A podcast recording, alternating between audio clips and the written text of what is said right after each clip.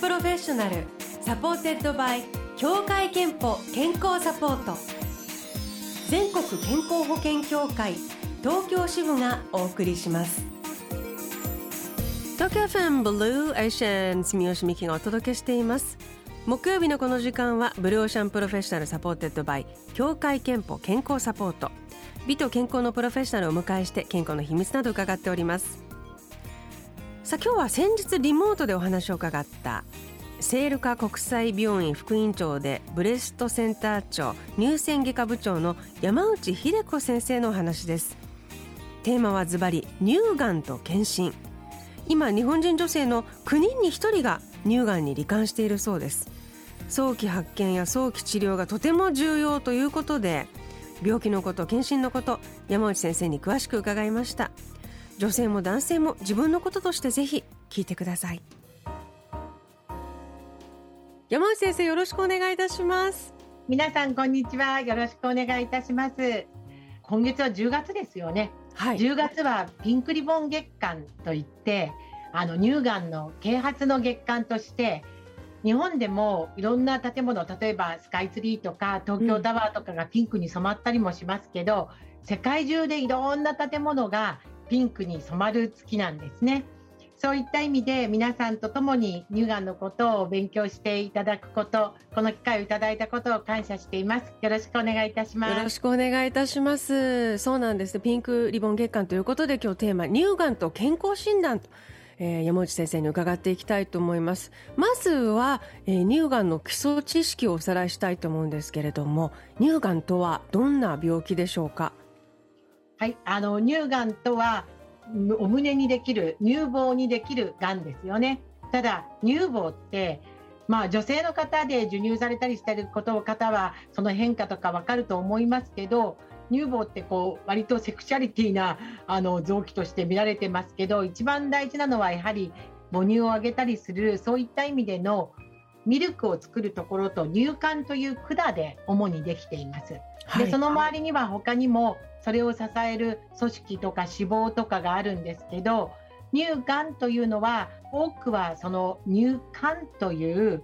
乳頭まで管のミルクを運んでいくその管の中にできるものが乳がんということにできなります。その管から発生して、うん、そして周り管の外に破って周りに発生していってこうしこりを作ってきたりということになるものがほとんどだと思います。ただそう言うとじゃあ男の人は関係ないんじゃないかなと思うかもしれませんけれども男性にもやっぱりそういう組織構造はあって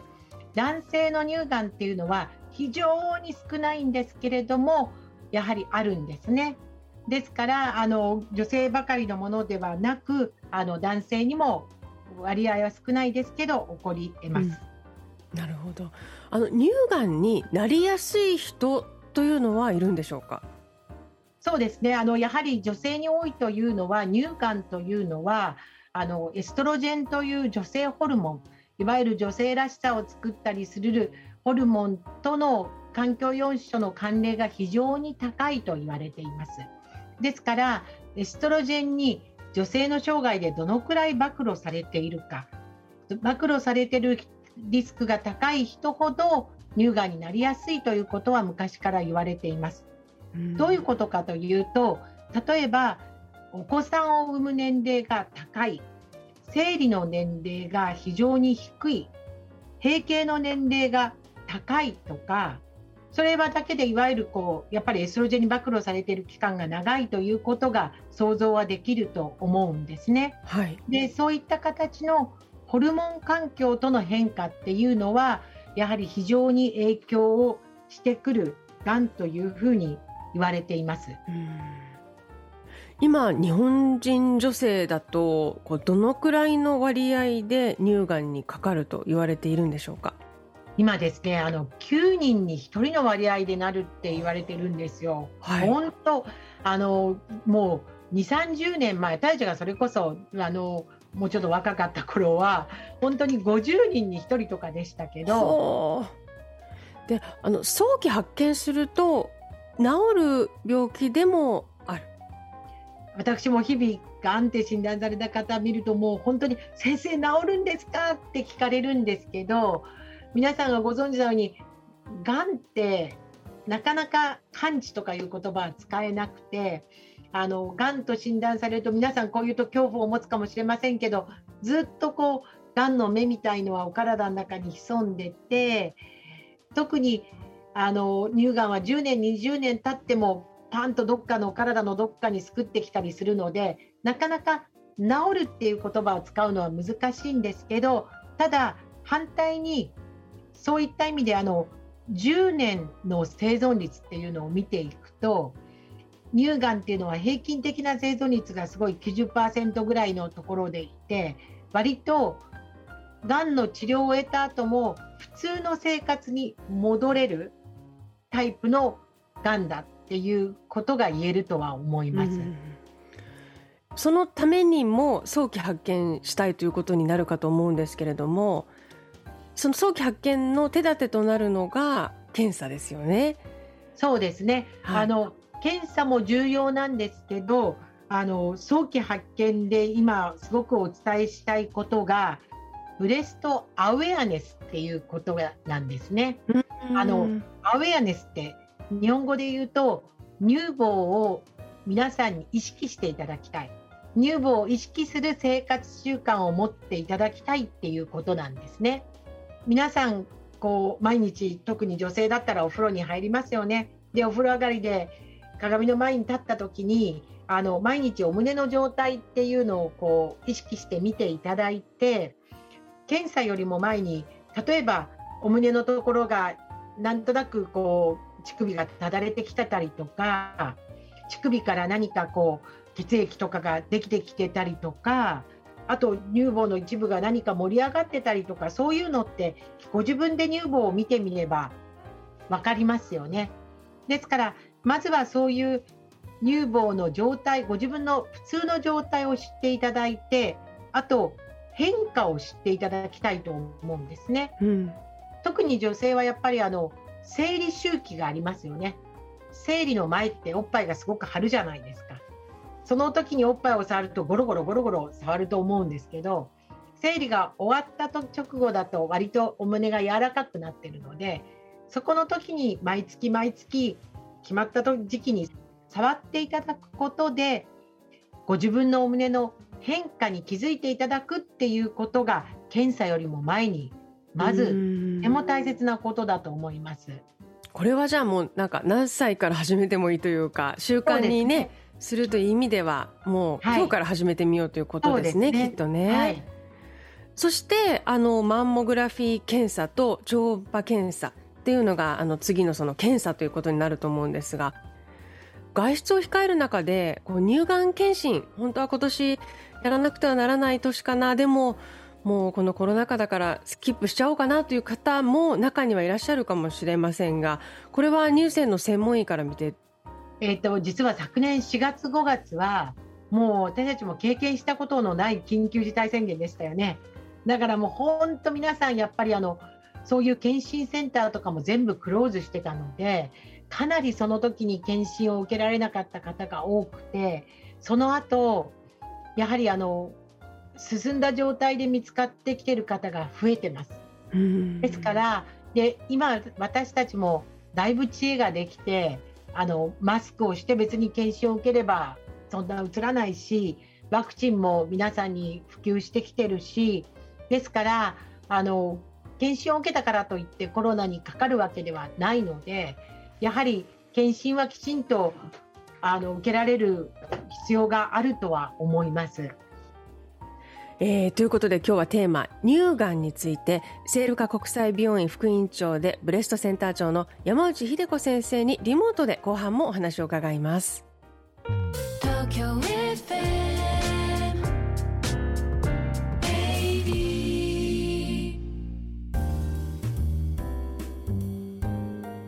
Blue Ocean Professional supported by 協会けんぽ健康サポート今日は聖路加国際病院副院長でブレストセンター長の山内英子先生にリモートでお話を伺っています。乳がんと健康診断というテーマでね伺っております、えー、私もあの私先月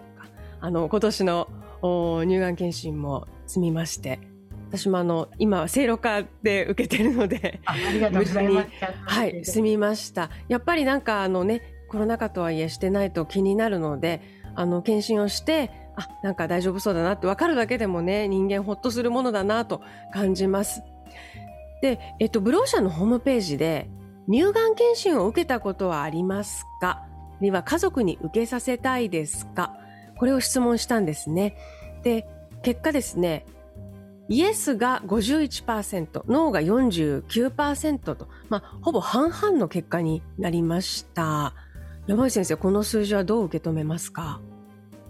えっと、やはり日本でだいぶこの10月ピンクリボン月間ということでこうやって乳がんのことを取り上げていただいたりだいぶ検診に関する皆さんの知識とか検診を受けていただくことは割合は昔に比べたら上がってきてると思います。ただ欧米とかに比べるとまだまだパーセンテージは低いっていうことはあってでもう一つはこの、えーと、年齢対象の方々がどのくらいかということではありますけどあの日本では一応40歳以上の方々に検診を進めてますので若い方々が皆さん全員受けなきゃいけないっていうことではなくて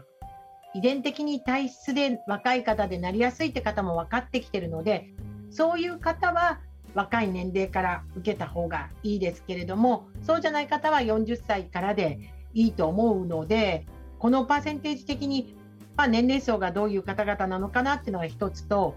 もう一つは皆さん実はあの乳がん検診っていう形では受けてないけどなんとなくあの近くの病院に行ってちょっとお胸のを見てもらったりっていうことがしてたりする方もいらっしゃるので全体的にもう少しパーセンテージが上がってくればいいかなとは思いますがやはりあの必要な方はきちんと受けていただきたいとは思ってます。はいありがとうございます。で、あの、今回リスナーの皆さんからも乳がんに関する、まあ、コメントや質問をお寄せいただいてるんですね。えっ、ー、と、31歳の女性の方、大和さんという方です。祖母が乳がんで検査しているので、母も孫の私も年に一度受けていますと。一人ご家族が検査したことを機にみんなで受けようみたいなことになったということでしょうかね。あの先ほどから申し上げているようにやっぱり遺伝性乳がんっていうのがだいぶ分かってくるようになったので大事なことはまずこのおばあさんが乳がんって、まあ、診断されているとしたらば何歳で乳がんだったか？やっぱりお若い年齢での乳がんの診断だと遺伝性である可能性があるのでお母様もこの大和さんも遺伝カウンセリングっていう形でどのくらいの可能性があるのかとかその遺伝子検査も、えーと、血液検査で分かったりするんですね。そういう可能性が高いかどうかっていうのを今見てもらうことができますので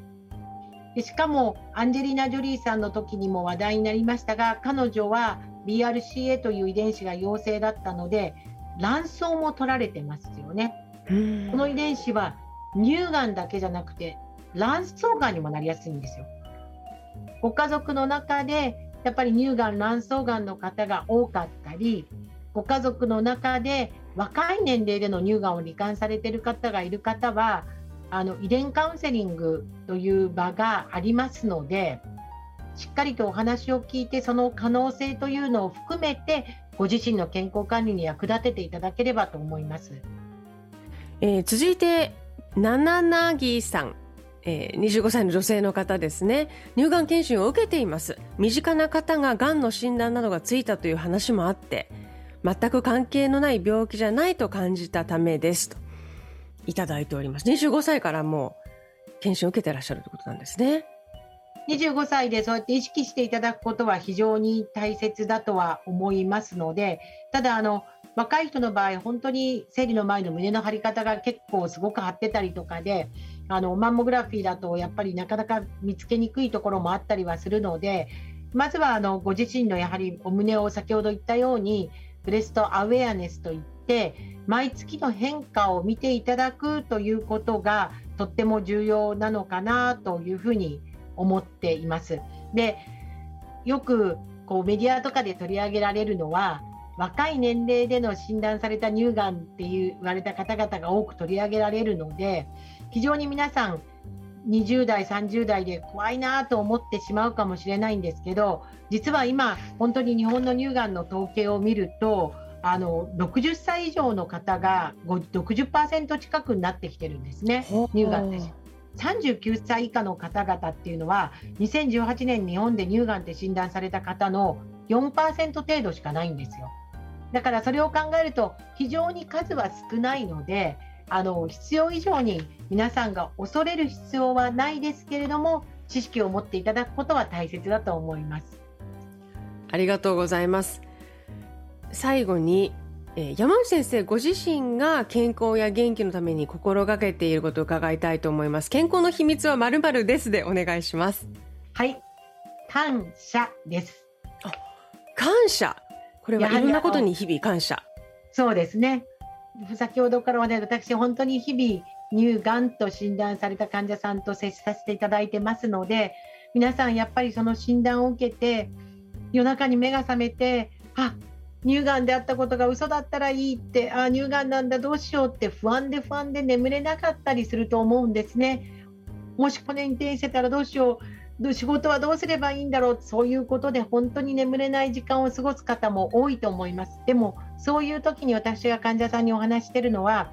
横でぐーぐーいびきをかいて寝てるご主人でもあ私の横にいてくれて感謝だなって思ったりとかあと明け方で鳥のさえずりが聞こえたらあ聞こえて感謝だなとか本当に感謝できることを数えてみてくださいというお話をよくするんですね。本当気持ちがやっぱり沈んだりしても心に健康を保つということはやっぱり感謝できることを数えていくっていうことが大切なんじゃないかなと思っています。うん素敵です。ありがとうございます。健康の秘密は感謝ですといただきました。先ほどメッセージをご紹介した大和さんには3000分のクオカードをお送りいたします。あなたの健康の秘訣もぜひプロシャンのホームページにあるメッセージフォームからお送りください。Blue Ocean Professional supported by 協会けんぽ健康サポート。今日は聖路加国際病院副院長でブレストセンター長乳腺外科部長の山内英子先生にお話を伺いました。山内先生どうもありがとうございました。どうもありがとうございました。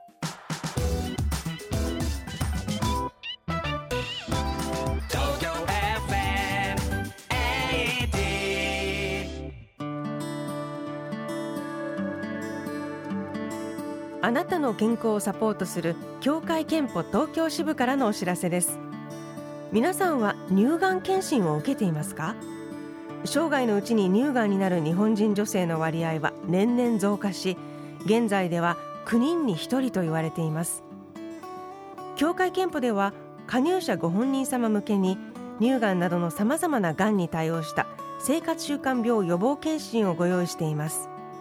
早期発見早期治療のためにもぜひご利用ください。詳しくは協会けんぽ東京支部のホームページをご覧ください。 Blue Ocean Professional supported by 協会けんぽ健康サポート。全国健康保険協会東京支部がお送りしました。